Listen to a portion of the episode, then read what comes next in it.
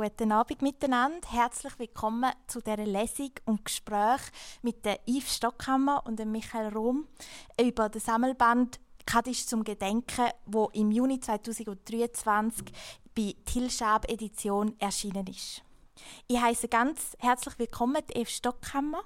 Sie ist Herausgeberin vom Buch Kadisch zum Gedenken, Künstlerin und Psychiaterin. Und der Michael Rom, er hat ein Kapitel im Buch Kadisch zum Gedenken beitragen. Er, schreibt, äh, er beschreibt ein Gespräch mit seiner Großmutter und er hat auch das Nachwort geschrieben. Ähm, von Beruf sonst, in seinem Alltag, ist er, ist er Architekt und er ist der Lebenspartner von der Eve Stockhammer. Heute Abend holen wir ein Gespräch nach, das am 2.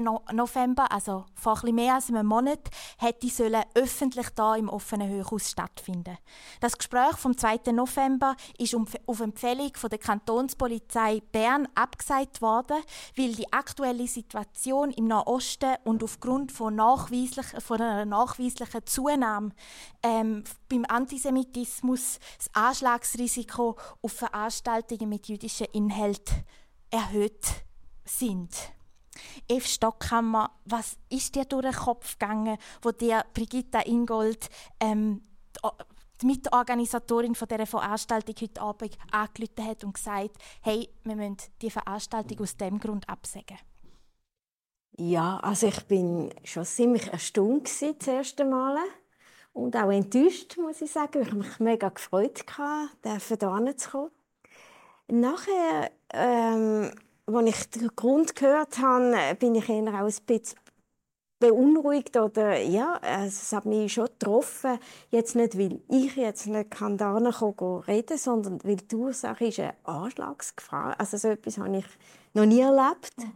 Und es ist einfach ein Ausdruck, ja, wo, es ist ja ein eine Veranstaltung, wo es nicht jetzt gerade um Nahost gegangen ist, sondern eigentlich um Shoah und also sage jetzt mal eigentlich um etwas von der Vergangenheit, äh, nicht sehr politisch in dem Sinn und umso erstaunter bin ich doch gewesen, dass es das scheinbar schon eine Gefahr könnte darstellen für äh, dass jemand sich so kann stören an dem. Mhm. Mhm. Es sind im Nachgang von der Absage, wo man als offenes natürlich öffentlich kommentiert haben, wieso dass man das abgesagt haben, sind verschiedenste Medienbeiträge zu dieser abgesagten Veranstaltung veröffentlicht worden. Ähm, ein, besonders spannend, ein besonders spannender Medienbeitrag ist auf Infosperber ähm, veröffentlicht worden. Der Titel von dem Beitrag von Daniel Goldstein heißt äh, Ein Buch zur rechten Zeit und gerade deshalb ein Risiko. Mit dem Buch meint, meint er natürlich gerade zum Gedenken. Was bedeutet das für euch? Also was das Buch gerade zum Recht, zur rechten Zeit, was bedeutet das? Ja, also ich persönlich habe ja das Buch nicht extra für die Zeit gemacht, sondern für mich ist es eben ist auch schon vorher nötig gewesen und ich habe ja auch schon vorher ein Buch zu dem Thema gemacht. Ich glaube, er hat damit gemeint, eben, dass es durch die Absage ist ja deutlich geworden, das Thema vom Antisemitismus, wo immer ein bisschen als ein Thema angeschaut wird, wo sowieso in der Schweiz nicht von großer Relevanz ist. Und Shoah, das ist etwas von der Vergangenheit. Das hat man gemerkt, es hat eben doch sehr viel Aktualität. Und das ähm, wegen dem sagt er, das ist ja sein Artikel ist kurz nach der nach dem Massaker in Israel und darum hat er gesagt, dass das ähm, eben eine große Relevanz hat und dass aus, ausgerechnet das jetzt abgesagt wird. Also das, in dem Zusammenhang habe ich das verstanden. Mhm. Ähm, ich möchte gar nicht mega groß auf die Absage eingehen, weil ich ähm, gerade zum Gedenken am Buch und vor allem die Erzählungen ähm, im Buch möglichst viel Platz lassen Wir freuen uns, dass wir jetzt das Gespräch dafür heute Abend nachholen können, natürlich. Ähm, und ein paar, im Rahmen von einer Lesung ein paar Eindrücke von dem Buch, von dem wichtigen Werk, das eben hohe Aktualität heute hat. Ähm, und mit dem übergebe ich, glaube das Wort an euch zwei, ähm, Eve Stockhammer und Michael Rom. Wir freuen uns im Rahmen von dieser Lesung, die jetzt folgt, einen Einblick in das Werk können gewinnen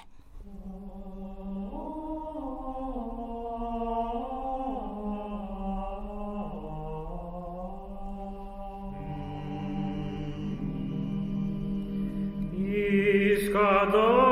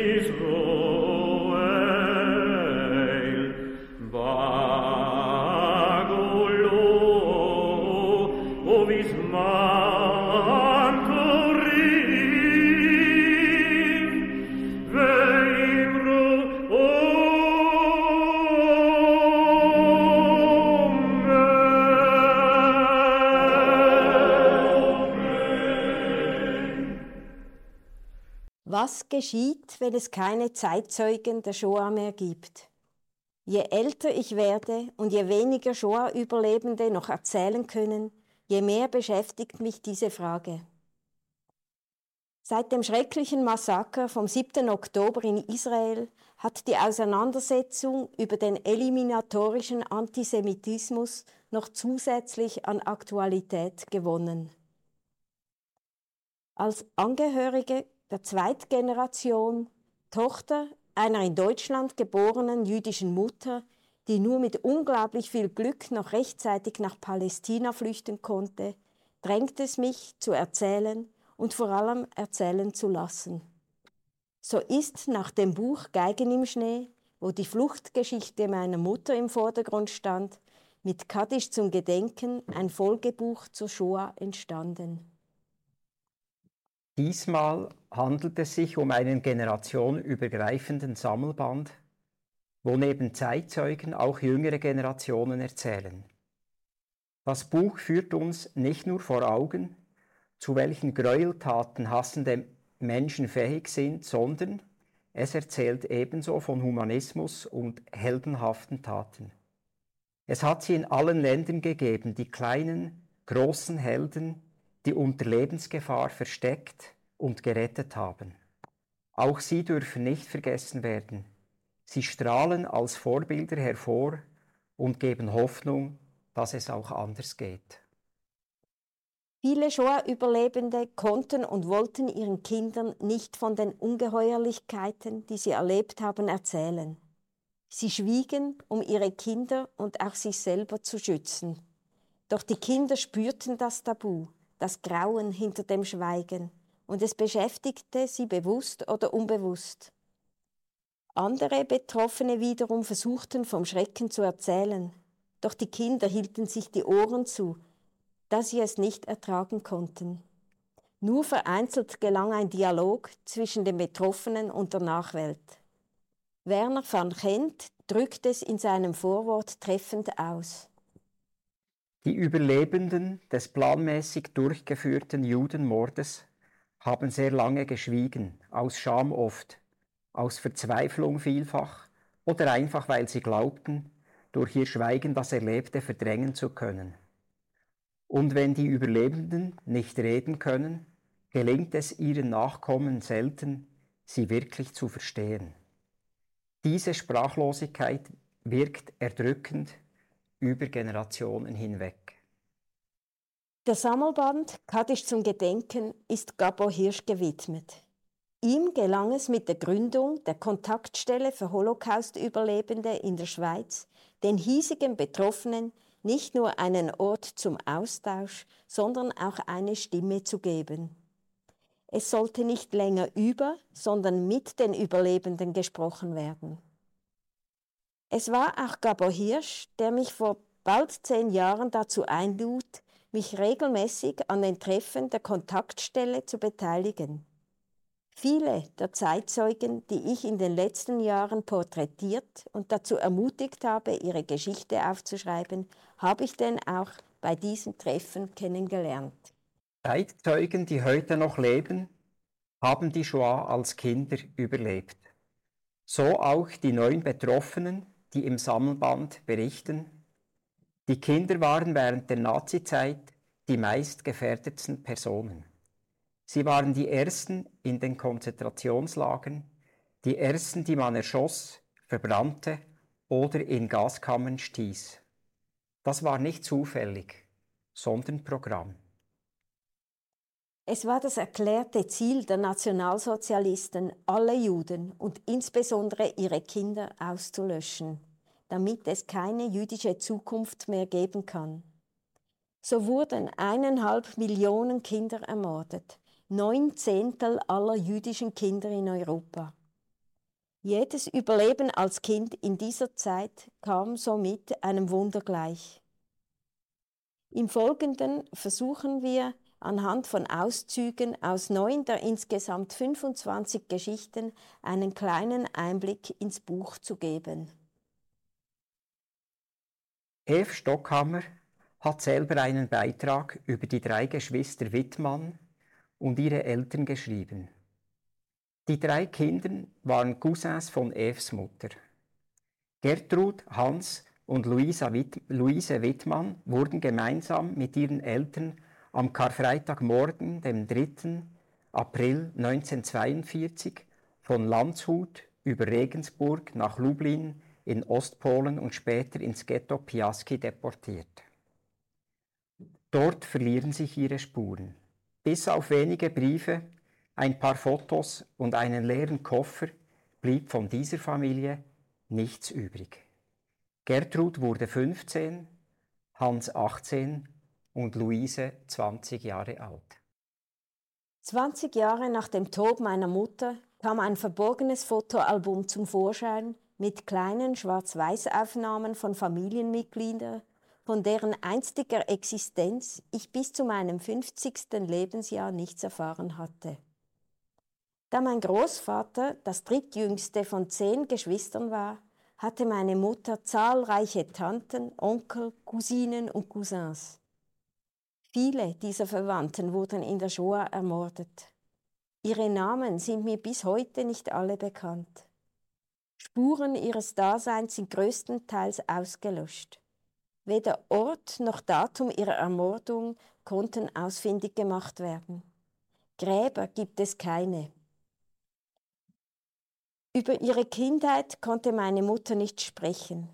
Keiner ihrer zahlreichen Verwandten, die ermordet wurden, erwähnen. Sie hat geschwiegen und nochmals geschwiegen. Vielleicht, um ihre Kinder zu schonen, vielleicht, um sich selber zu schützen.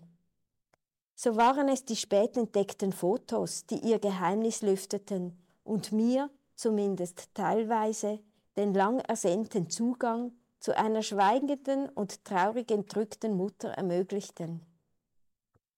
Auf einem Familienfoto in diesen Alben war meine Mutter im Alter von fünf Jahren Hand in Hand mit ihrer etwas älteren Cousine Gertrud Wittmann zu erkennen, sowie mit den beiden älteren Geschwistern von Gertrud, Hans und Luise. Die Fotos ließen mich nicht mehr ruhig schlafen. Fragen begannen mich zu verfolgen. Warum wurden diese Kinder mit ihren Eltern umgebracht, während meine Mutter, die kleinste von allen, überleben durfte? Warum erwähnte meine Mutter nie ihre Namen, nie ihre Existenz, hinterließ uns aber die Fotos in den Alben?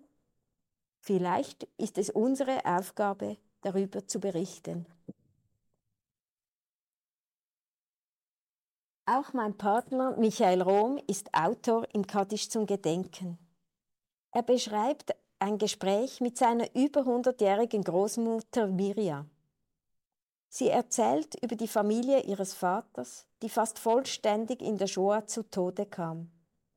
Die Zlotnikis lebten als einfache, fromme Menschen in einer Kleinstadt in Polen, bis sie von den Deutschen misshandelt, entrechtet und ins Warschauer Ghetto gesperrt wurden.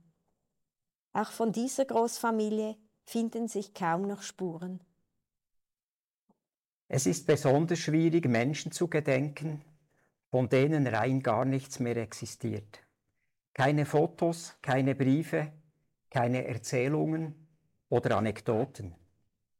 Da die Namen meiner Verwandten nicht in den Opferlisten der Vernichtungslager zu finden waren, muss davon ausgegangen werden, dass sie alle im Warschauer Ghetto entweder erschossen oder an den schrecklichen Lebensbedingungen zugrunde gingen. Die akribisch vernichteten Spuren dieser Gräueltaten, die uns so fassungslos zurücklassen, sollen das Gedenken nicht verhindern.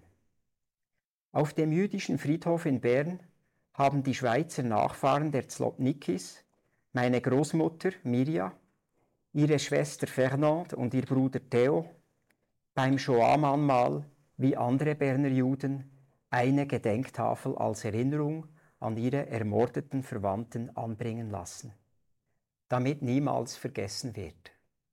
Ina Kühne, Psychologin aus Bern, erzählt in ihrem Bericht von ihren Eltern, beides Shoah-Überlebende. Der Vater wurde 1960 in Prag, die Mutter 1915 in der Westukraine geboren. Während bei der Mutter der Schrecken der Vergangenheit erst im hohen Alter sichtbar auftauchte, wirkte der Vater immer etwas traurig und gebrochen auf die Tochter.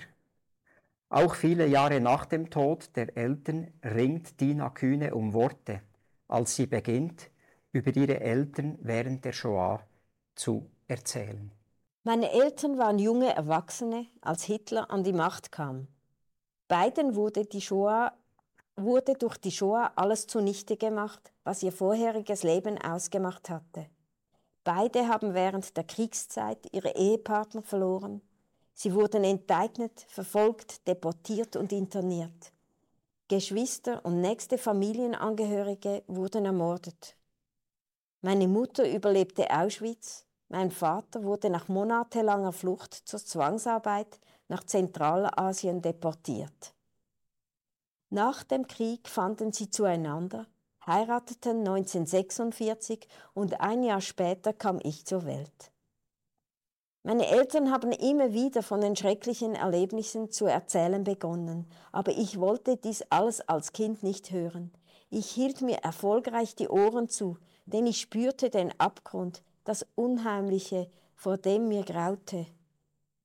Als mein Vater dann viel zu jung an einem Herzversagen verstarb, ich war erst 16 Jahre alt, bereute ich, dass ich nicht mehr über ihn erfahren hatte. Oskar Weiß ist ein bekannter Schweizer Künstler und Bildererfinder, wie er sich nennt. Er hat das Shoah-Denkmal auf dem jüdischen Friedhof in Bern entworfen, ist aber auch für seine lustigen Bilder und fantasievollen Zeichnungen bekannt. Die Eltern von Oskar Weiß entkamen den Nazis gerade noch rechtzeitig durch Flucht während die Großeltern mütterlicherseits, Pension und Frieda Hofstetter, ermordet wurden. Oskar Weiß erzählt in seinem Bericht von Mord, Verfolgung und Flucht in alle Welt. Drei seiner Onkel gelang die Flucht in jeweils verschiedene Länder. Nach Palästina, nach Südamerika und in die USA. Die ganze Familie wurde in alle Welt zerstreut. Wir hören die Anfangsszene seiner Erzählung, wo Oskar sich Gedanken zu seiner eigenen Existenz macht. Ich bin im Januar 1944 in Chur geboren, wo viele jüdische Emigranten eine vorübergehende Bleibe gefunden hatten. Bis heute beschäftigen mich Gedankenspiele, die meine Existenz betreffen, Schicksalsmomente, die über Sein oder Nichtsein entschieden. Es gab eine Reihe solcher Weichenstellungen ins Leben oder Verderben. Hätte mein Vater Georg Weiß nur einen Tag später versucht, in einer kalten Januarnacht 1939 die Brücke nach Strada ins Unterengadin mit seinem Helfer unbemerkt zu überqueren, die offizielle Schweiz hätte ihn wieder zurückgeschickt. Wie viele andere auch. Niemand weiß, was aus ihnen, was aus ihm geworden wäre. Sicher hätte er meine Mutter nie kennengelernt. Hätte der SS-Offizier nicht geschwiegen, als er sich auf der Fahrt von Landeck und Pfunds ausgerechnet zu der schönen jungen Gisa Hofstetter setzte, hätte er sie auf ihrer Flucht mit der Schweizer Grenze vor Augen angesprochen und als Jüdin entlarvt, ihre Lebensgeschichte hätte sich verändert, möglicherweise zu früh geendet. Sicher hätte sie meinen Vater nie kennengelernt. Gabi Lemons aus Lausanne, Klavierlehrerin und Tochter der Kunstmalerin Ruth Schwob, gedenkt in ihrem Text ihrer Urgroßmutter und weiteren Verwandten. Während die Mutter und Großmutter von Gabi noch rechtzeitig vor den Nazis fliehen konnte, wurde ihre Urgroßmutter noch im hohen Alter deportiert und kam unter menschenverachtenden Bedingungen in Theresienstadt zu Tode.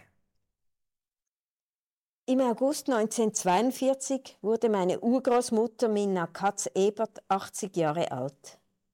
Sie lebte noch immer als eine der letzten Jüdinnen in Bad Mergentheim, Nähe Würzburg. Die Synagoge, das Herzstück der jüdischen Gemeinde, wurde in der Reichspogromnacht 1938 durch SA-Leute völlig verwüstet. Die Fenster wurden zerschlagen, die Leuchter zerbrochen. Der Toraschrein wurde mit Schweinefleisch beschmiert. Die Mikwe, das jüdische Ritualbad, entweiht und als Kloake missbraucht. Alles in der jüdischen Schule wurde zerstört, die Bücher und Hefte zerrissen. Der Rabbiner wurde zu Hause aufgesucht und schwer misshandelt. Jegliche männlichen jüdischen Bürger in Schutzhaft genommen. Nach 1938 gab es in Bad Mergentheim kein jüdisches Gemeindeleben mehr und Fliehen war auch unmöglich geworden. Vier Tage nach ihrem 80. Geburtstag wurde Minna Katz nach Theresienstadt deportiert, wo sie nur wenige Wochen später schwer an Typhus erkrankt verstarb. In der Todesanzeige vom 12. September 1942, die dort ausgefüllt wurde, steht unter letzte Ortsbezeichnung Theresienstadt H5 Dachboden. Jan Korach, der seit 1968 in der Schweiz lebt und in Zürich Psychologie und Soziologie studiert hat, erzählt in seinem Bericht fast eine Moses-Geschichte. Er kommt im Januar 1944 in Kosice, der heutigen Slowakei, zur Welt und wird noch als Baby im Kinderwagen in höchster Not einem rettenden Ehepaar zu weiteren Betreuung übergeben. Die Eltern ahnen, wie ihnen und ihrem, was ihnen und ihrem Kinde droht. Meine Eltern entschieden sich, ihren einzigen Sohn der Familie Wuxta anzuvertrauen, welche bereit war, dieses Risiko auf sich zu nehmen. Beide Familien vereinbarten eine Begegnung auf der Straße. Meine Mutter legte mich in den Kinderwagen und traf sich mit Julia Wuxta wie zufällig an einer Straßenkreuzung in der Stadt. Noch nach einer kurzen Unterredung übernahm Frau Wuchsta den Kinderwagen, verabschiedete sich von meiner Mutter und ging mit mir, tief schlafend und nichts ahnend, ihres Wegs. Zum Glück fiel das niemandem auf. Meine Eltern wurde, wurden im Mai 1944 aus der Kaschauer Ziegelei nach Auschwitz deportiert. Dort angekommen wurde mein Vater als arbeitsunfähig eingestuft und bereits am folgenden Tag in der Gaskammer ermordet. Meine Mutter wurde nach zwei weiteren Wochen ins Baltikum verschleppt, wo sie unter schwersten Bedingungen im Straßenbau, im Aushub der Verschanzungen sowie am Bau der neuen Konzentrationslager arbeitete. Die Mutter überlebt mit Glück wird aber nach der Befreiung durch die Russen im Herbst 1944 vorerst noch für ein weiteres Jahr nach Odessa in ein Arbeitslager gezwungen. So kehrt sie erst Monate nach Kriegsende in die Slowakei zurück. Sofort sucht sie ihren Sohn. Doch der kleine Jan erkennt seine Mutter vorerst nicht wieder. Kein einfacher Start für die beiden. Die Beziehung von Jan zu seinen Pflegeeltern, die ihm das Leben gerettet haben, bleibt innig und wird lebenslang halten. Im Alter ist er ihnen eine Stütze. Seinen Text beendet Jan Korach in Dankbarkeit für seine Retter. Neben dem großen Schmerz und der Trauer über die Ermordung meines Vaters sowie den Verlust von weiteren Familienangehörigen durch die Shoah habe ich auch etwas außergewöhnlich Schönes erleben dürfen. Ich wurde von wunderbaren Menschen gerettet, von Julia und Klaus Wuxda, die ich, genauso wie Vater und Mutter, als meine Eltern betrachte. In der nächsten Geschichte spielt Yom Kippur, das ist der jüdische Versöhnungstag, eine ganz wichtige Rolle. Das Eröffnungsgebet von Yom Kippur heisst Kol Nidrei und ist wahrscheinlich als Art Reaktion auf Zwangstaufen entstanden. Die Juden sind wiederholt gezwungen worden, zum Christentum überzutreten und das Kol 3 hat ihnen eine Art Möglichkeit gegeben, vor Gott von dem falschen, für sie falschen Gelübde zurückzutreten. Wir hören jetzt eine, äh, eine Version vom Kol Nidrei von 2014 mit einem Chor und mit dem Kantor Mo Glatzmann.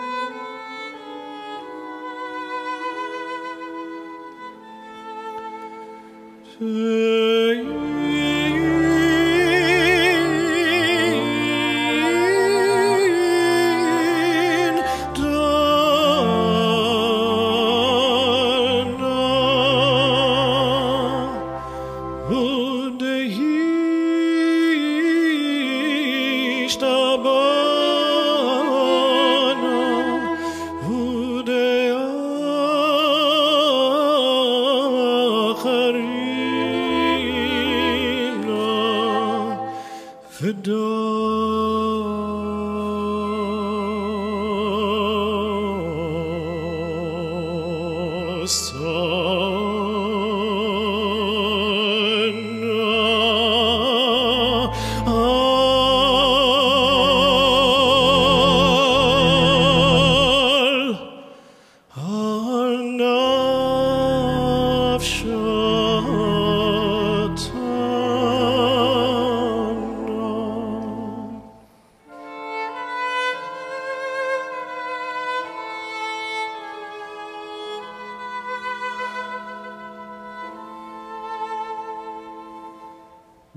Ruf Honig, heute Kulturchefin der jüdischen Gemeinde Basel, erzählt in ihrem Bericht die Leidensgeschichte ihrer Mutter Zosia. Seit Kindheit spürte sie die Präsenz der Shoah bei sich zu Hause, ohne dass darüber gesprochen wurde. Doch Erst als sie selber Mutter wird, bringt sie den Mut auf, sich aktiv damit zu beschäftigen. Beide Eltern der Autorin sind Holocaust-Überlebende. Der Vater überlebte Auschwitz, die Mutter die Flucht aus dem Ghetto in Südpolen, ein Leben im Versteck und später schwerste Zwangsarbeit in verschiedenen Munitionsfabriken. Nach der Befreiung in Polen durch die Rote Armee ereignet sich eine Art Wunder. Das 14-jährige, ausgehungerte und schwer traumatisierte Mädchen ist frei, aber komplett allein. Da wird sie auf der Straße von einer ihr völlig fremden Frau angesprochen, die gleich wie Zosia als einzige ihrer Familie den Holocaust überlebt hat.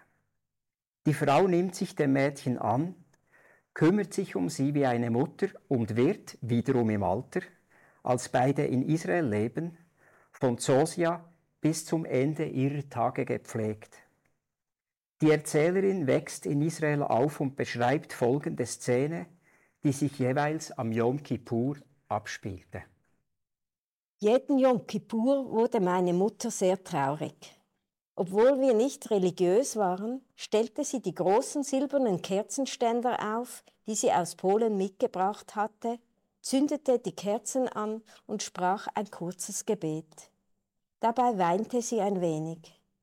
Danach saß sie im Wohnzimmer in ihrem Schaukelstuhl und summte fremde Melodien vor sich hin.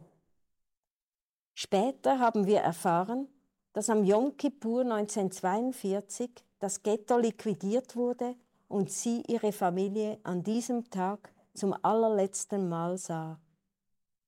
Am frühen Morgen des besagten Yom Kippurs beobachtete ihre Mutter wie die deutschen Soldaten begannen, das Ghetto zu umzingeln.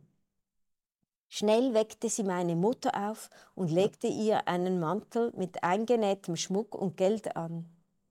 Geh, Kind, vielleicht wirst du überleben, sagte sie und befahl meiner Mutter, sich aus dem Ghetto wegzuschleichen und bei einer der Familie bekannten Bäuerin Zuflucht zu suchen, die im benachbarten Dorf lebte. Warum wurde ausgerechnet meine Mutter als einzige der Geschwister für diesen Fluchtversuch ausgewählt? Wir wissen es nicht. Vermutlich dachte sich ihre Mutter, dass sie die größten Überlebenschancen haben würde.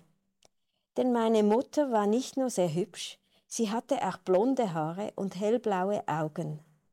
Dazu war sie außerordentlich klug und für ihr Alter sehr reif. Ebenfalls sprach sie gut Polnisch und verstand auch ein wenig Deutsch. Sie hat ihre Familie nach diesem überstürzten Abschied nie mehr gesehen. Die Eltern und Geschwister wurden am gleichen Tag nach Treblinka deportiert und sofort in den Gaskammern ermordet. Dokumente gibt es kaum, einzig die Uhrzeit der Zugankunft in Treblinka und die Perronnummer sind bekannt. Isaac Goldblum, gelernter Elektriker, der heute mit seiner Frau in Basel lebt, gehört zu den ganz wenigen Kindern, die das Konzentrationslager Buchenwald überlebt haben.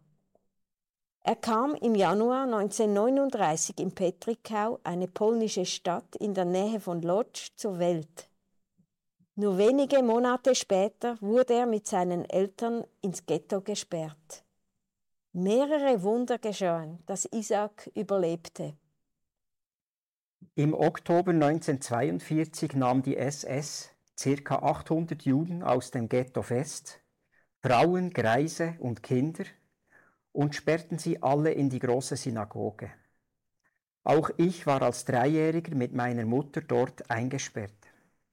Meinem Vater gelang es irgendwie, einen SS-Wachmann zu bestechen und so konnte er mich, in einem Kartoffelsack versteckt, aus der großen Synagoge befreien. Meine Mutter Reisla hingegen wurde anschließend mit den mitgefangenen Juden außerhalb der Stadt in einem Wald erschossen. Es gibt kein einziges Foto von meiner Mutter. Nach der Liquidierung des Ghettos wurde Isaac mit seinem Vater nach Buchenwald deportiert. Der Vater meldet dort seinen Sohn drei Jahre älter an, als er tatsächlich war. Denn nur so wurde er nicht sofort umgebracht. Später wird Isaac in einem Block versteckt, um zu überleben. Nach dem Krieg, im Sommer 1945, offeriert die Schweiz ein sechsmonatiger Ferienaufenthalt, die sogenannte Hilfsaktion Buchenwaldkinder. Isaac ist erst sechs Jahre alt und kann daher mit seinem Vater fahren. Die beiden schaffen es, auch längerfristig in der Schweiz zu bleiben. Außer Isaac kommen kaum Kinder als Feriengäste. Die meisten sind Jugendliche und junge Erwachsene, die sich jünger ausgeben, denn nur versteckte Kinder konnten im Buchenwald überleben. Zum Schluss ein Auszug aus dem Nachwort vom Autor selber gelesen. Für den Frieden der Seelen jener Menschen, welche der Shoah zum Opfer gefallen sind, konnte niemand beten, niemand das Kaddisch sagen. Neben dem eigentlichen Massenmord und dem damit verbundenen Sadismus war der Umgang mit den Toten wahrscheinlich das schändlichste was die deutschen Täter und ihre Helfer in ganz Europa getan haben. Konsequent und mit großer Gründlichkeit haben sie jeden und alles vernichtet, ausgelöscht, verbrannt und geraubt, was in irgendeiner Form an die Opfer hätte erinnern können. Von vielen sind nicht einmal ihre Namen geblieben. Nichts. Kein Körper, kein Grab, vergessene Seelen. Diesem Vergessen wirkt das hier vorliegende Buch Kaddisch zum Gedenken mit seinen 25 eindrücklichen Berichten entgegen. Mit ihren farbigen Porträts gibt die Künstlerin Eve Stockhammer den Opfern ein Gesicht und holt sie zurück in die Gegenwart. Vielleicht gelingt es, Kaddisch zum Gedenken damit, den Seelen nachträglich etwas Frieden zu geben. Jetzt noch etwas zum Kaddisch selber, zum Begriff Kaddisch. Kaddisch kommt vom Wort Kedusha und bedeutet Heiligung. Und das Gebet, das Kaddisch-Gebet, ist ein wichtiger Bestandteil von einem jüdischen Gottesdienst. Oder Fila. Es gliedert der Gottesdienst und verbindet die einzelnen Teile. Das Kaddisch wird aber auch bei Beerdigungen gesagt und bildet in Momenten der Trauer eine Verbindung zwischen hier und ähm, Jenseits. Ganz am Anfang der Lesung haben wir ein Kaddisch in einer Festtagsversion von 1970 gehört, sehr eine klassische Aufnahme, gesungen vom Kantor Hans Blumendahl. Und jetzt hören wir noch eine moderne A Cappella-Version vom gleichen Text, vom gleichen Kaddisch, eine Version aus Israel mit dem Kantor Avreimi Kirschenbaum.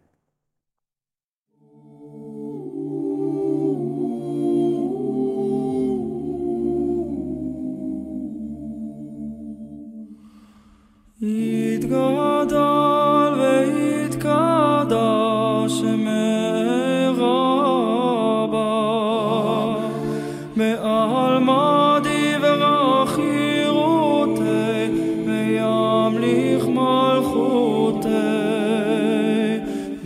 בחייכון וביומכון ובחיי דכל בית ישראל בעגלה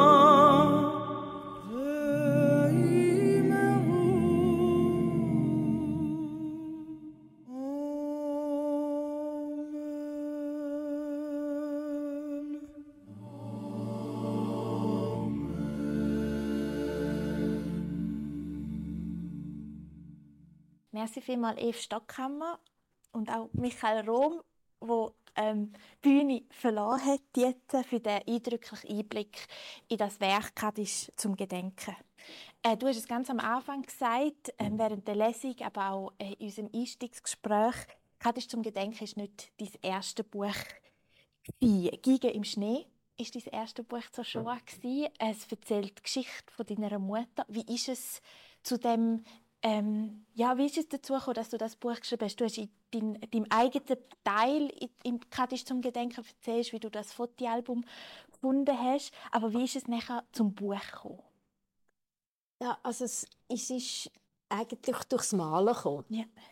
Also ich habe ähm, über Jahre gemalt, aber ich habe lange nicht ausgestellt. Mhm. Und irgendwann hat eine Freundin gesagt, jetzt stell schon mal aus und habe mich ein bisschen überzeugen, weil ich eher ein bisschen introvertiert mhm. war immer. Und dann habe ich also Bilder ausgestellt und das ist sehr, sehr viele verschiedene Sachen hat es da gehabt. Aber ich habe auch Bilder gemalt. Das ist entstanden über auch ein paar Jahre, wo ich eben Gigen gemalt habe, mhm. die im Schnee liegen, die aber auch im Laub liegen. Es sind Gigen, die verletzt sind, mhm. ähm, die auf der Straße liegen, die ausgeliefert sind. Mhm. Und äh, von diesen Bildern hatte ich vielleicht vier, fünf auch und nebenan es Vögel gegeben und äh, Tiere und Landschaften und auch abstrakte Sachen. Und meine Schwester war auf Besuch und hat die Ausstellung besucht und die Bilder gesehen und ist bisschen wie erstarrt davon geblieben. Mhm.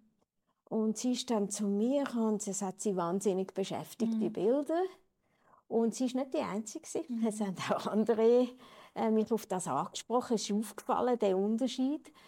Aber bei meiner Schwester war es speziell, weil sie mir gesagt hat, irgendwie, sie kennen die Bilder von mhm. sich, in sich drin. Sie tragen eigentlich auch so Bilder in sich. Mhm.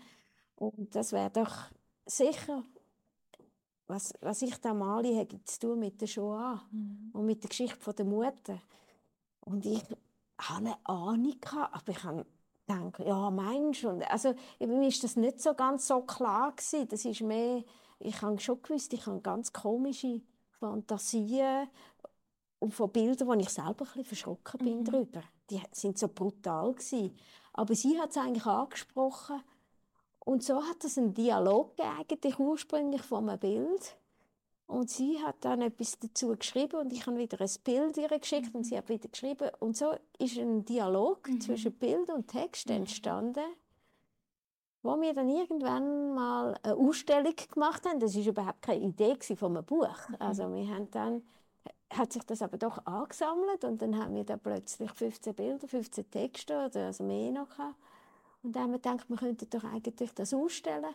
Und dann haben wir das ausgestellt und durch die Ausstellung sind dann Leute gekommen, die eben auch solche Holocaust-Überlebende, aber auch von zweiter und dritter Generation, aber besonders beeindruckt hat mich, dass Holocaust-Überlebende mich angesprochen haben und ihre Geschichte haben angefangen mhm. zu erzählen. Und das hat mich enorm berührt und unter anderem ist auch ein Freund, der jetzt ein Freund von mir äh, dabei war, der gesagt hat, ähm, also wenn dich das interessiert, dann könntest du auch, ähm, das habe ich vorher erwähnt, das Buch ist ja ähm, Gabor Hirsch gewidmet. Ja. Und das war eine Kontaktstelle für Holocaust-Überlebende, aber eigentlich für die erste Generation, ja. also noch nicht für die zweite, dritte. Mhm. Und er hat mich ermutigt, dass ich dich mal fragen ob ich dort hin und dort hinzugehen was dann ausgelöst hat, mhm. dass ich, also eigentlich durch die Ausstellung, durch das Gespräch, äh, bin ich dann dort angegangen, mhm. regelmäßig, mehrfach, äh, jedes Jahr. Mhm. Und mit der Zeit habe ich die Leute immer besser kennengelernt. Mhm. Und es ist auch schon im ersten Buch es sind hinter dran Porträts drin von 15 Holocaust-Überlebenden, mhm. die in der Schweiz leben. Mhm. Und das ist aber wirklich über Jahre entstanden. Mhm. Und wo ich dann auch, die habe ich auch porträtiert mhm. und die haben ihre Geschichte erzählt. Das hat aber mehr eine Geschichte über Begegnung gegeben. Und da haben wir, also meine Schwester hat es auch etwas ausgelöst. Ja. Sie ist nämlich nach den ähm, Bilder, die wir gezeigt haben in der Ausstellung. Hat sie, sie ist Historikerin und dann hat sie einfach noch mehr wollen wissen mhm. über, über die Geschichte der Mutter, nicht nur so eine Ahnung. Und hat, mein Vater hat dort noch gelebt, ihn gefragt und auf jeden Fall sind dann hat er ihre, äh, da hat sie irgendwie Alben von meiner Mutter mhm. und zwar ein riesen Big Alben. Und die sind im Kasten gewesen, eben, das erzähle ich ja dann. Und es war sie, gewesen, die die, Bild, die, die äh, rausgenommen mhm. hat und eigentlich eine Geschichte hat können erzählen die in den Fotos, also auch wieder durch Bilder, mhm. nicht durch einen Text, sondern eigentlich all die Bilder hat sie dann historisch aufgeschafft und gemerkt, dass die Mutter eigentlich ihre Geschichte uns zwar nicht erzählt hat, aber eigentlich indirekt uns durch die Fotos äh, indem sie sie da gelassen hat, äh, mhm. nicht vernichtet, nicht weg da, äh, übergeben hat. Mhm. Und so haben wir, sind, haben wir dann drei Sachen eigentlich zusammengekommen. Also Anfang, das Mittelstück mit, mit dem Aufarbeiten und ich noch die Kontakt zu den Holocaust-Überlebenden. Mhm. Und das hat dann das erste Buch mhm. gegeben. Also so ist das entstanden. Mhm.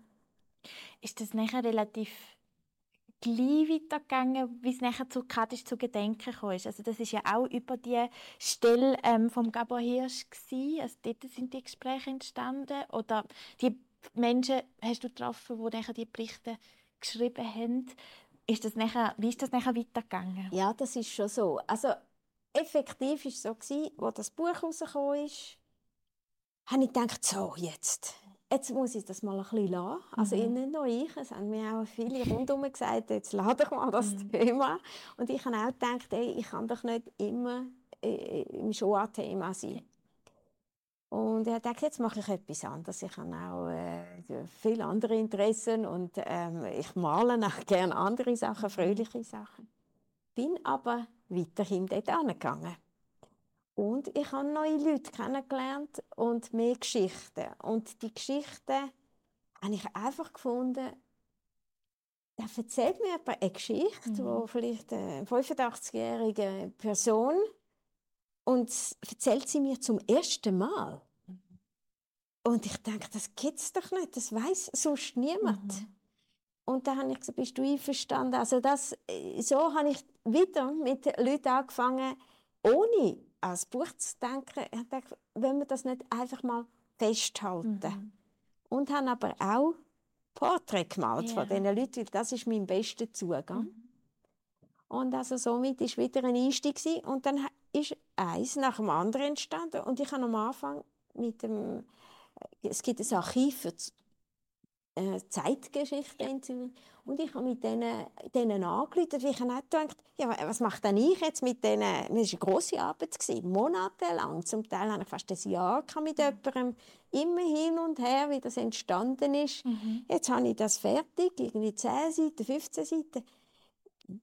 Ja, ist auch ein bisschen schade. Das sollte doch irgendwo sein, dass jemand Zugang hat. Mhm. Und habe das abgemacht mit dem mit dem Archiv für Zeitgeschichte, ob ich ihnen könnte solche Texte geben mhm. mit den Namen der Leute, einfach, dass sie am Ort sind, wo man, wenn jemand mal Interesse hat. Und die haben Ja gesagt. Mhm. Und das ist nicht selbstverständlich, weil das, äh, aber die haben gewusst, dass sie schon das erste Buch hatten und die Personen haben es auch schon dort gehabt. Also habe ich das das erste Mal in dem Rahmen gemacht. Okay, ja. Und das hat es dann aber immer mehr gegeben. Mhm.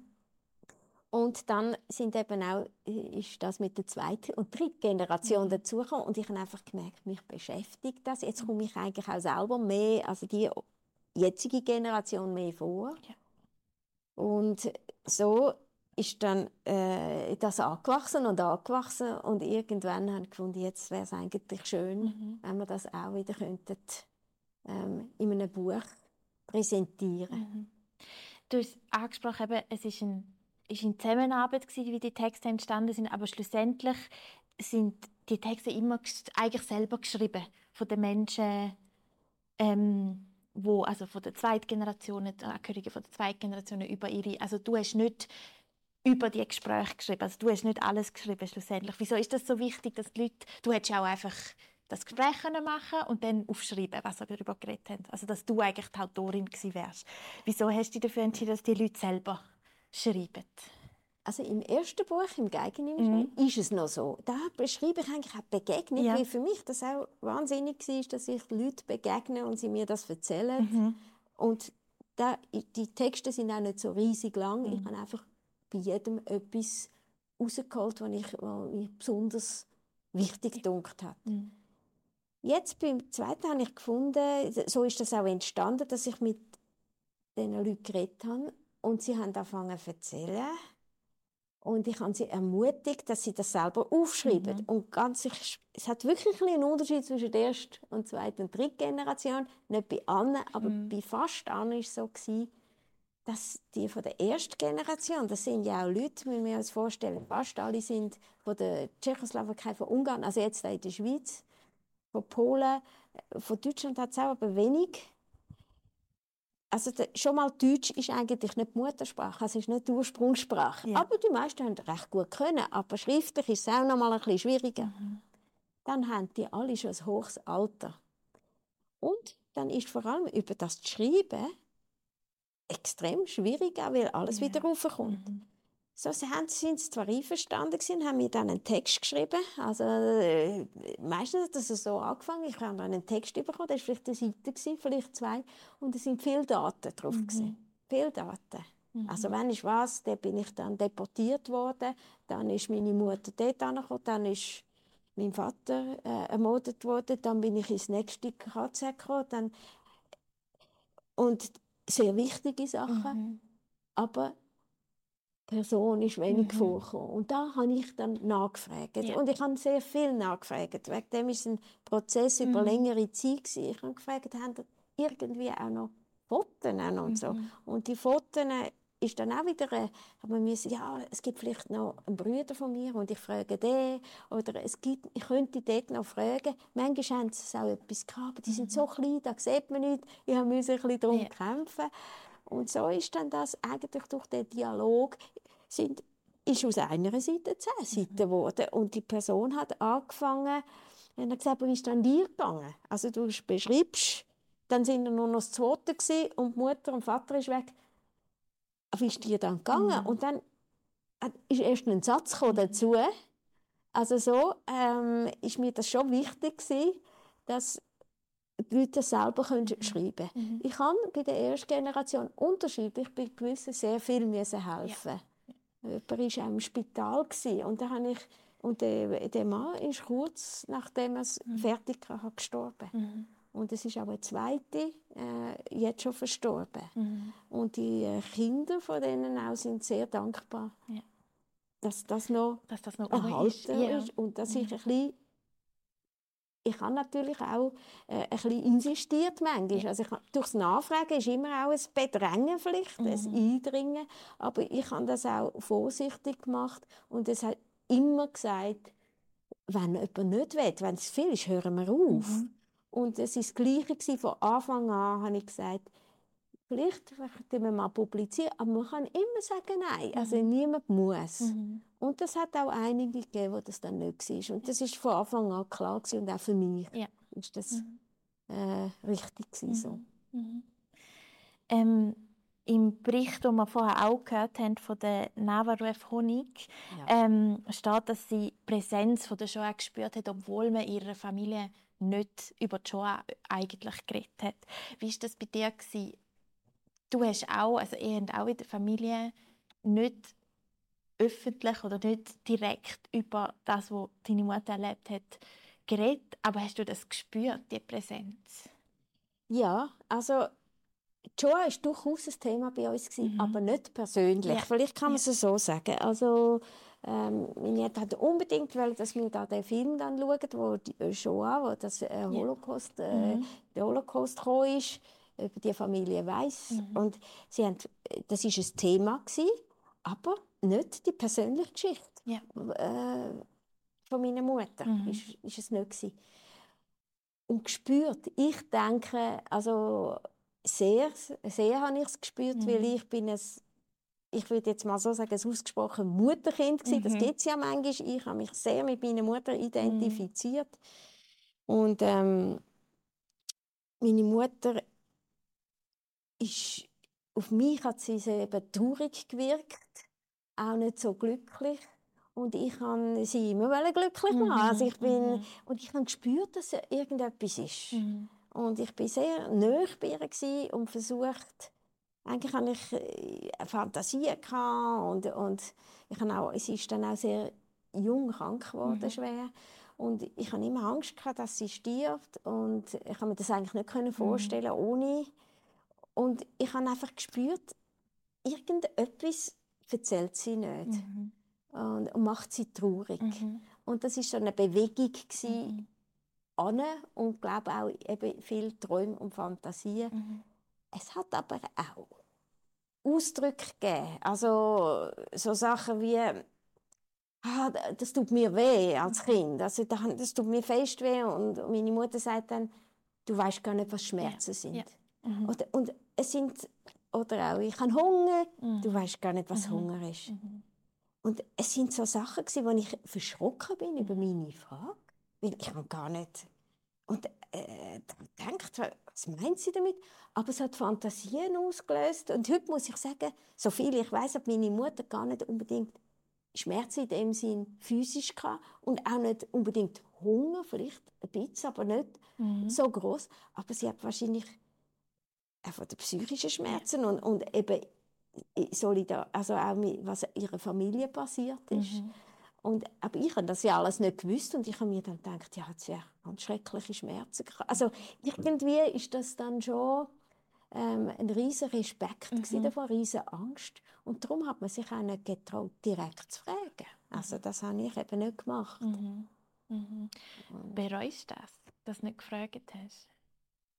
Ähm, nein, ich bereue es nicht. Also ich bin ja, das geht ja über lange Mhm. Zeit. Und ich weiß, dass meine Mutter später, wo sie mal, äh, sie hat mal einen, sie ist immer wieder umgekehrt, weil sie Mhm. Parkinson hatte.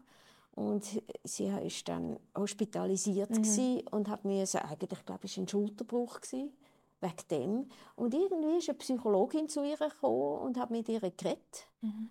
Und dort hat mein Vater mir auch gesagt, es ist irgendetwas passiert mit der Mami. Sie ist psychotisch. Und Mhm. ich habe gedacht, hä? Wie psychotisch? Und ich bin angekommen, meine Mutter war so verwirrt und hat so einen Angstzustand gehabt, wie ich es überhaupt noch nie gesehen Mhm. habe. Und wir mussten der Psychologin müssen sagen, dass sie sofort muss aufhören Sie hat irgendwie Ja. nachgefragt, in, Ja. in die Tiefe gegangen. Ja. Und ich glaube, ich habe das als Kind wahrscheinlich irgendwie gespürt Mhm. ähm, dass man da nicht Ja. zu nahe. Mhm. Es hat auch Momente gehabt, wo sie Fantasien hat, also sie mit diesen Tabletten und allem und wo sie plötzlich, ich kann mich erinnern als Kind, wie sie einmal plötzlich von Gestapo gerufen hat. Ich habe gar nicht recht gewusst, was sie meint, ja. aber sie hat Angst gehabt vor Gestapo und das ist mir geblieben. Mhm. Also das habe ich erst später richtig können einordnen. Also man hat das schon gespürt, einfach, dass irgendetwas komisch ist. Ich sage es jetzt mal so. Mhm. Aber was genau, hat, eigentlich ist ja erst durch den Dialog mit Ja. meiner Schwester deutlicher geworden. Ja, ah, sehr spannend. Ähm, du hast während der Lesung gesagt, auch im Nachwort kommt das sehr schön zum äh, Ausdruck Bedeutung von diesen Porträts. Also das ist ein sehr zentraler Teil und du hast auch bei Giga im Schnee gesagt, über Bilder äh, kannst du die ausdrücken, findest du Zugang. Kannst du das vielleicht noch ein bisschen mehr darüber sagen? Was bedeuten die Porträts und die Bilder für dich ganz persönlich? Ja, also das eine sind, ich sage dem jetzt mal vielleicht eher Gedenkbilder oder eben Mhm. die Bilder wie die Geigen im Schnee. Das ist, hat auch einen Zugang zu meiner Schwester, die dann redet. Porträts ist eigentlich, und das ist schon interessant, es ist zu finden, besonders von den Erstgenerationen, ja, ich habe die Leute kennengelernt. Mhm. Mit, ich habe sie gefragt, wieso sind ihr da? Also da in, in, in der Kontaktstelle Mhm. kommen ihr. Und da haben die vielleicht ein bisschen etwas erzählt und nach zwei Stunden ist es vorbei gewesen und ich Mhm. bin wieder gegangen. Ich bin, das ist sicher ein, zwei Jahre so gegangen Mhm. und dann habe ich schon gemerkt, wenn ich mehr will wissen muss Mhm. ich irgendwie äh, näher Kontakt aufnehmen, direkter. Ich habe die Leute gefragt, dann, ob ich sie darf fotografieren weil ich Mhm. gerne mal und würde gerne ein Porträt von ihnen machen. Da sind sie ganz erstaunt, gewesen, die Mhm. meisten. Oh, ja gut, also wenn du meinst und so. Und ich habe sie also fotografieren und ich habe daheim ein Porträt gemalt. Ich habe ein bisschen gewusst über Geschichte, nicht groß. Mhm. Und ich habe mich sehr viel Gefühl gehabt. Sag jetzt mal so, es ist fast gewesen, wäre ich ich habe versucht, in die Person hineinzugehen, wie wenn ich von innen gegen raus male. Mhm. Der, und ich glaube, man hat das ein bisschen gespürt, dass ich die Porträts gemalt Ich habe nachher viele von denen haben ja nicht gerade in Bern gewohnt, Mhm. und, äh, sondern irgendwo in der Schweiz. Ich habe denen dann das erste Mal einfach ausgedruckt und geschickt und die sind ganz erstaunt, Mhm. dass ich so ein Bild von ihnen gemacht habe. Und im übertreiten Sinn kann man sagen, ich habe mir ein Bild gemacht. Also ich habe mir äh, ein Bild versucht zu machen von ihnen. Mhm. Und das ist, glaube ich, etwas, was sie gemerkt haben, das ist nicht oberflächlich. Mhm. Also das ist etwas Tieferes. Und ich habe auch gesagt, ich werde ihnen das Porträt schenken. Mhm. Also ich habe, das war eine Geste, wo ich wollte, eine Verbindung Mhm. herstellen wollte. Und ich habe das Gefühl, dass bei vielen, dass es Vertrauen gegeben hat, dass ich das nicht oberflächlich meine, nicht einfach nur ist spannend, schnell etwas zu wissen, sondern dass ich mich wirklich interessiere, Mhm. tiefer. Und so hat das, ich finde, das hat die Öffnung zu viele Türen geöffnet. Ja. Und ich selber habe mir nachher auch gemerkt, dass es, wenn man das Bild hat am Anfang, ist mein Eindruck und haben mir auch noch viele Leser gesagt, kann man einfach besser folgen der Geschichte, äh, wie man sich dann jemanden vorstellen kann. Ja, Das ist nur ein Text und es ist eine Ja. Person. Wie war das? gewesen? Also, das habe ich schon richtig in Erinnerung. Also dort, wo zum Beispiel Zweitgenerationen über ihre Angehörigen geschrieben haben, dort sind die Angehörigen, die du porträtiert hast, oder? Nein. Ah, nicht? Das Es ist auch bei der falsch. zweiten und dritten Generation ist es mir darum gegangen, um ihre Verwandten oder über, über das Holocaust-Opfer, wo sie wollen, darüber reden Also eben, es ist die Person, die darüber redet, die Ja, abgebildet ist. zum Eben, Beispiel ja. der Vater, zum Beispiel Ja. der Großvater, zum Beispiel eine Tante. Und ich habe dann eben gefragt, hast du irgendein Foto? Mhm. Ja.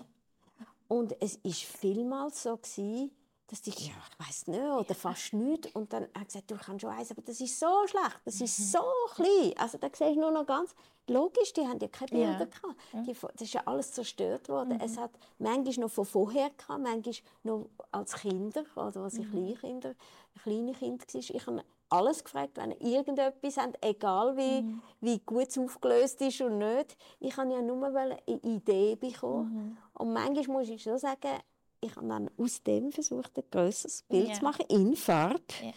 Und natürlich, das muss ich sagen, ist auch Fantasie dabei gewesen, besonders wenn jemand fast nicht mehr zu erkennen war. Und dann hat das aber, äh, ist die Tante, die irgendwie eben verschollen ist und wo man eigentlich nur auf einem Foto ganz, ganz klein sieht, hat es plötzlich Ja. ein Bild von der. Also es ist mir auch darum gegangen, die Führer zu holen, Ja. ihnen Würde zu geben, mich zu bemühen. Ich sage ja, ein Bild machen von ihr, es ist nicht eins zu eins, mit dem Wissen. Und das hat auch bei der zweiten und dritten Generation, also bei den Leuten, etwas ausgelöst. Die, dass die Angehörigen, die umgebracht worden sind, sind näher gekommen. Also es hat auch, ich denke schon, auch zum Text geholfen. Was ich ähm, beim Lesen vom, vom Werk, ich weiß jetzt nicht, wie viele verschiedene Personen darüber, das darüber geredet haben und betont haben, aber mehrere Mal ist gekommen, explizit, es gibt keine Fotos von diesen Angehörigen. Also zum sagen, eben, es ist alles zerstört, weil ich nicht mehr, gerade auch in Bezug zu dem sind ja die Porträts dann enorm wertvoll oder enorm bedeutungsvoll. Ähm, eben gerade, weil so viel zerstört worden, worden ist, oder? Ja. Das habe ich sehr eindrücklich gefunden, eben auch dann die Bilder gleich noch zu sehen beim, beim Lesen. Also es war auch ein Wille, gewesen, also das hat ja mein Vater vorher auch ausgedrückt, dass man eben gerade auch, die, wo alles zerstört ist, dass man trotzdem weggedenken. Und wie, das braucht schon irgendwie, wie mache ich denn das, wenn ich fast keinen Anhaltspunkt habe. Mhm. Also das ist wirklich schwierig Ja, und eine glaube ich. Herausforderung, aber ich finde sie extrem wichtig. Ja. Mhm. Ähm, in der Einleitung von der Lesung ähm, haben ihr gesagt, dass, dass ihr eben auf der einen Seite weist das Werk auf die Gräueltaten von hasserfüllten Menschen hin, aber auf der anderen Seite auch auf Heldentaten. Und ein Beispiel, vom, wo er auch in der Lesung darüber geredet hat, ist der Jan ähm, Korach. Er schreibt äh, von der Familie, die ihn aufgenommen hat und ihn gerettet hat. Wieso ist es so wichtig, dass man auch das betont? Ja, ich denke, das sind eben die kleinen, großen Mhm. Helden, weil man kennt die nicht. Mhm. Man, das, über die liest man nicht. Es gibt ein paar, die man kennt, die ganz viel gerettet haben. Und die kleinen Leute, die Nachbarin, wo eben, wo man dann doch können ansprechen in dieser extrem schwierigen Situation, wo dann bereit gewesen sind, einem ein bisschen etwas zu geben Ja. oder sogar das Kind zu nehmen oder einem zu verstecken, was zum Teilweise ja unter äh, Todesstrafe gestanden ist, also in Polen zum Beispiel, ist das ganz enorm. Und es ist so wichtig. Also was ich jetzt da drin nicht steht, ist zum Beispiel auch, dass mein Großvater, also mich gibt es eigentlich auch nur, weil äh, mein Großvater ist vorgewarnt worden. Ja. Also jemand hat ihn vorgewarnt. Du bist auf der Liste, wir holen dich. Du musst heute gehen, innerhalb von zwei, drei Stunden. Und hat er die Vorwarnung nicht bekommen. Mein Großvater hat nicht daran gedacht. Äh, und also das ist unglaublich bedeutend.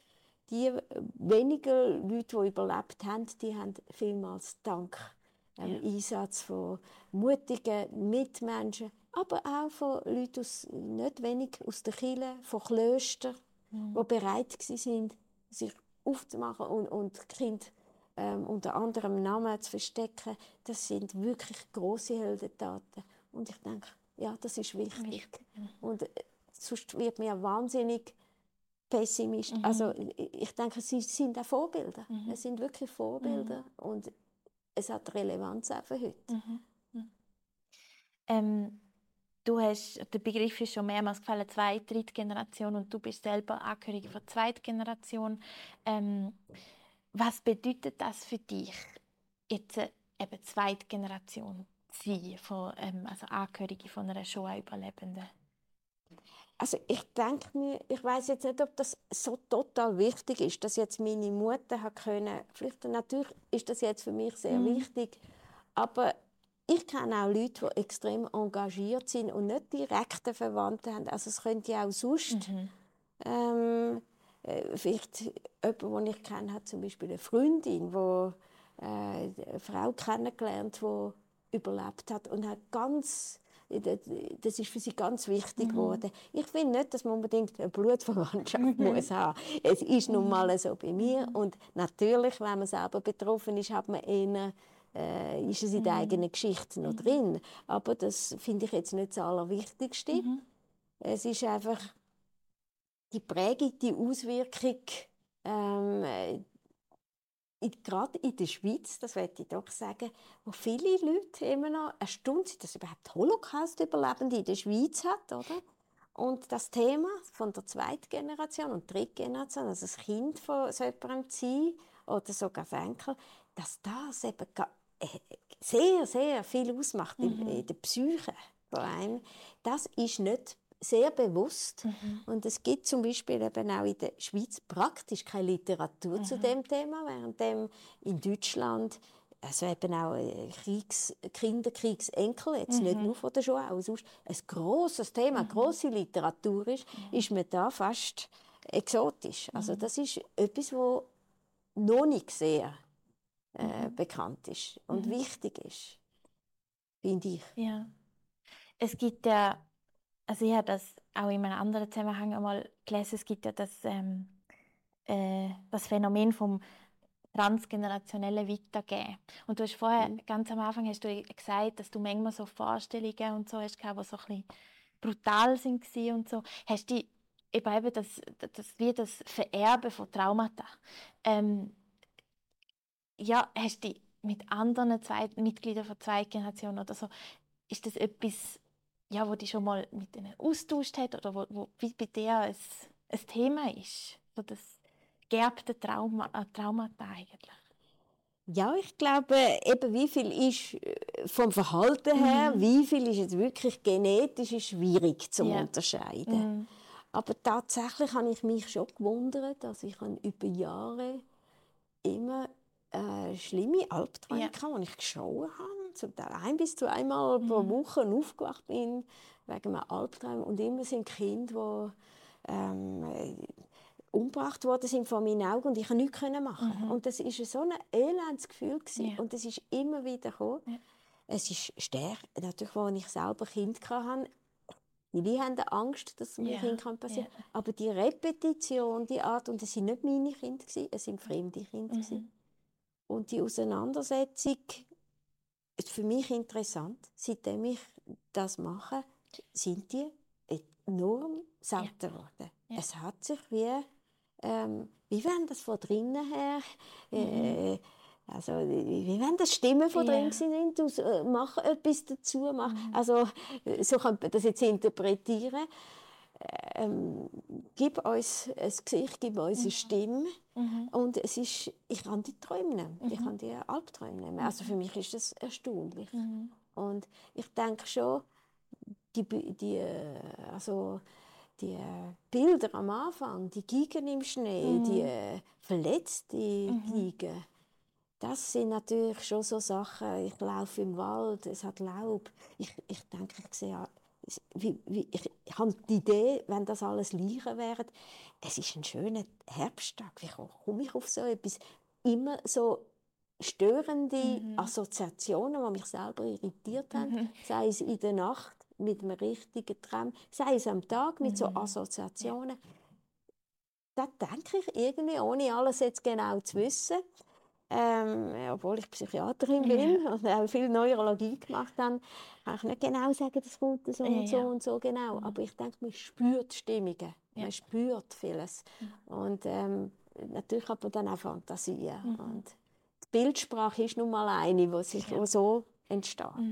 Ich möchte noch kurz bei eben Zweitgenerationen bleiben. Es, ist, ja- also, es gibt nicht mega, mega viel äh, schon an Überlebende, also nicht mehr ZeitzeugInnen. Wie ist das, also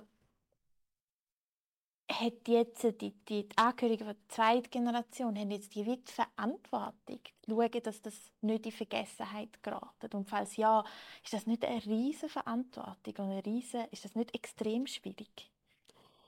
Ich denke nicht, dass man das so kann sagen, es Mhm. Verantwortung, weil ich kann auch nicht überall reden, es- ist ganz verschieden. Mhm, Zwei Generationen kann man nicht in eine. Ja. Was ich einfach schon gemerkt habe, dass es viele, wie auch bei mir, mit den Jahren, also jetzt, wo die eben, je mehr aus, Mhm. sch- jetzt sterben, je mehr hat man das Gefühl, hey, wenn wir das nicht erzählen, dann nachher, äh, dann, wer erzählt es dann? Also das, äh, das ich kenne viele, die sich früher noch nicht darum gekümmert haben und es kümmert sich jetzt sehr darum. Mhm. Also das ist schon eine Dringlichkeit, die zugenommen hat, wo aber man muss auch sagen, jetzt aktiviert wird, mit, wenn so etwas passiert. So ein schreckliches Massaker, wie, wie da in Israel, wo so ein Antisemitismus in Europa, in den USA Mhm. und noch an sehr vielen anderen Orten als Reaktion darauf.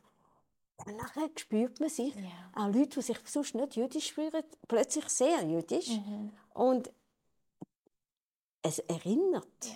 Gewisse Sachen erinnert an eben an die 30er Jahre. Und Mhm. man denkt, ja, also, es gibt keine Garantie, dass sich etwas nicht wiederholt. Mhm. Und das, diese Stimmung ähm, macht schon auch aus, dass man will, äh, ja, aufmerksam machen wohin kann der Antisemitismus führen. Ja. Und er wird, würde ich schon sagen, auch in der Schweiz unterschätzt. Mhm. Es wird unterschätzt. Und man hat es auch nie richtig ernstlich, also ich sage nicht alle, es gibt Ja, schon ja. Leute, aber es ist ähm, ein Thema, das ich finde, viel zu wenig ernst bis jetzt ähm, besprochen worden ist, in die Schule gekommen ist. Ähm, ich muss auch leider sagen, der, äh, bei den Linken, die sich sonst um sehr viele Themen Soziale kümmern, auch über Rassismus äh, und weiß nicht was alles, aber der Antisemitismus ist wie ausklammert. Und das spürt man jetzt. Jetzt kommt das. Mhm.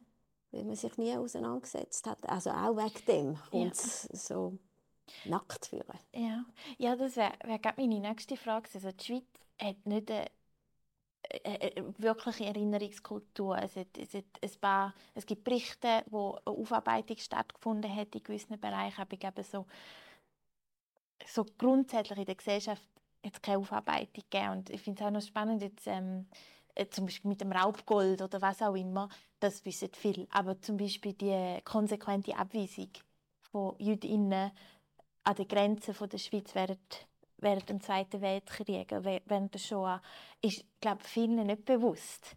So die direktere Rolle. Wie ist das für dich, in dem Land zu leben, wo eben nie die Aufarbeitung stattgefunden hat und wo man eben den Antisemitismus wie nicht ernst nimmt? Wie ist das für dich?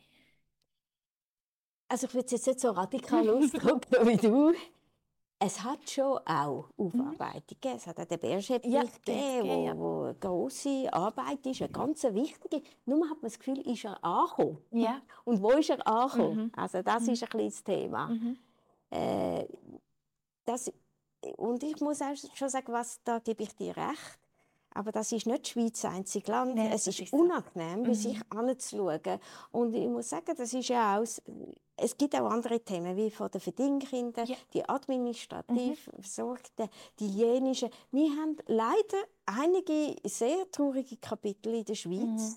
wo erst eigentlich auch durch die Angehörigen äh, die haben einfach mhm. einen grossen Druck machen mhm. und immer wieder und dann ist es langsam langsam äh, ist ein bisschen etwas gegangen. Ja. Aber noch jetzt ist es schwierig. Also mit dem, ich finde auch die Wiedergutmachung, die man gegeben hat, für mhm. Kinder, mit dem ist das Thema eigentlich nicht erledigt. Nicht erledigt. Und das ist Schulstoff. Das mhm. muss in die Schule. Und der Antisemitismus hat eine lange Geschichte, mhm. auch in der Schweiz. Mhm. Äh, äh, und das ist schon, ähm, fände ich auch sehr wichtig, dass es in die Schule kommt. Mhm. Eine Möglichkeit wäre auch mit diesen zwei Büchern. Also mhm, die, die wären möglich, äh, die sind so aufgebaut, dass man es eigentlich gut könnte verwenden, mhm. finde ich. Mhm. Ähm, der, ich glaube 2022, was eigentlich offiziell vom Bundesrat ähm, umgesetzt wurde, ist, ist ja das Holocaust Memorial. Ähm, ist das Parlament hat den Bundesrat beauftragt und verschiedenste ähm, sind involviert und so weiter. Und die Idee ist ja dort wirklich, es ist nicht nur ein Mahnmal, sondern es, ist, es muss bespielt werden. Es, sind Bildungsangebote rund um das Mahnmal oder das Holocaust-Memorial. Ähm, ist das der richtige Weg, dem Fall, so, so etwas aufzubauen? Also es ist ja in der frühen Konzeptphase, aber wäre das der richtige Weg? Ich finde das sehr wichtig. Was ich einfach muss sagen ist, ich finde den Namen falsch. Äh, das ist kein Holocaust Memorial. Mhm. Es ist eigentlich eine Gedenkstätte für ähm, Opfer von der äh, nationalsozialistischen ähm, Diktatur. Mhm. Also wer dort, und das ist ein Sammelsurium von Leuten, die dort ja. ähm, Opfer geworden sind, was ich sehr wichtig finde. Mhm. Widerstandskämpfer, Homosexuelle, ja. Sinti und Roma und ja. die Juden auch. Jetzt, Holocaust das zu nennen, ist falsch, mhm. weil das ist nun mal reserviert. Also ich finde, ich bin dagegen, alles miteinander zu vermischen. Mhm. Ich fände aber das sehr gut in der Schweiz, muss man nicht ein Holocaust-Gedenkmal äh, haben, sondern eins, das fände ich gut, wo zum Beispiel ist über äh, die NS ähm, Diktatur, was da alles äh, von Schweizer, es geht ja um Schweizer Opfer geworden sind. Mhm. Und ein Teil davon sind die Juden. Juden. Hm? Aber man sollte nicht alles zusammenmischen. Also mhm. man sollte die richtigen Namen geben. Mhm. Ich finde das sehr gut, wenn es nicht nur irgendwie äh, eine Figur ist, mhm. sondern, und das ist ja auch geplant, man sollte, äh, dass man dort will, ähm, Räumlichkeiten vielleicht, dass man kann, äh, machen wo, wo auch Schüler könnten dann ja. mit Schulklassen, dass, dass es da Bücher gibt, dass man sich kann auseinandersetzen kann, mhm. dass es vielleicht auch Vorträge könnte geben dass mhm. es vielleicht auch Ausstellungen Ich hoffe natürlich, dass es auch künstlerisch ja. äh, einen Raum gibt. Ja, ich finde das sehr gut, mhm. sehr wichtig. Mhm. Ich hätte aber auch eben nichts dagegen, wenn es ein Museum gäbe für das Thema Verdingkind. Also mhm. sage ich jetzt auch, das wäre äh, vielleicht auch nicht schlecht. Ja. Mhm. Also. Mhm. Einfach so grundsätzlich die dunklen Kapitel von der Schweiz so können darstellen oder also nicht einfach nur eine ja, weil die Leute nur... leben ja und ja. auch die, die, auch die, auch die also von den Verdingerinnen kenne ich persönlich ja. noch viele und auch die haben Kindes, Kinder und Kindeskinder mhm. und das ist auch äh, dort gibt es auch die transgenerationale ja. Trauma das ist das hat Folgen ja. Und darum finde ich, ja, es sind gute Wege in der Schweiz. Ja. Also das muss man sagen, es sind sehr gute Wege, aber man muss... man muss ein bisschen Druck machen. Ja. ja. ja. Ähm, wir haben, äh, schon mehrmals angesprochen, eben seit dem 7. Oktober ist, also es hat ja vorher schon laufend zugenommen, das mit dem Antisemitis äh, der Antisemitismus oder die Judenhass. Ähm, und ja, so richtig wahrgenommen haben wir es als Gesellschaft, glaube noch nicht. Wenn es etwas gibt, wo du willst, dass LeserInnen von, von Kaddisch zum Gedenken mitnehmen, was wäre das? Ja, also einerseits etwas wahrnehmen, wohin kann Antisemitismus mhm. führen. Mhm. Das ist nicht eine Kleinigkeit. Mhm. Und es ist, äh, das hat ja schon lange vor der Shoah auch angefangen, mhm. mit enormen vielen Programmen, in, in der, vor allem in den Ostländern. Hunderttausende, die müssen flüchten und so viel Leid und Mord, dann die ganze Shoah und jetzt sind wir plötzlich wieder an einem Ort, wo so ein grosser äh, Judenhass mhm. aufkommt und auch ein Anti-Israelismus, ja. also, wo ein bisschen projiziert ist auf das Israel, mhm. wo jetzt plötzlich auch ähm, von anderen Ländern das Allerschlimmste ist, oder? Mhm.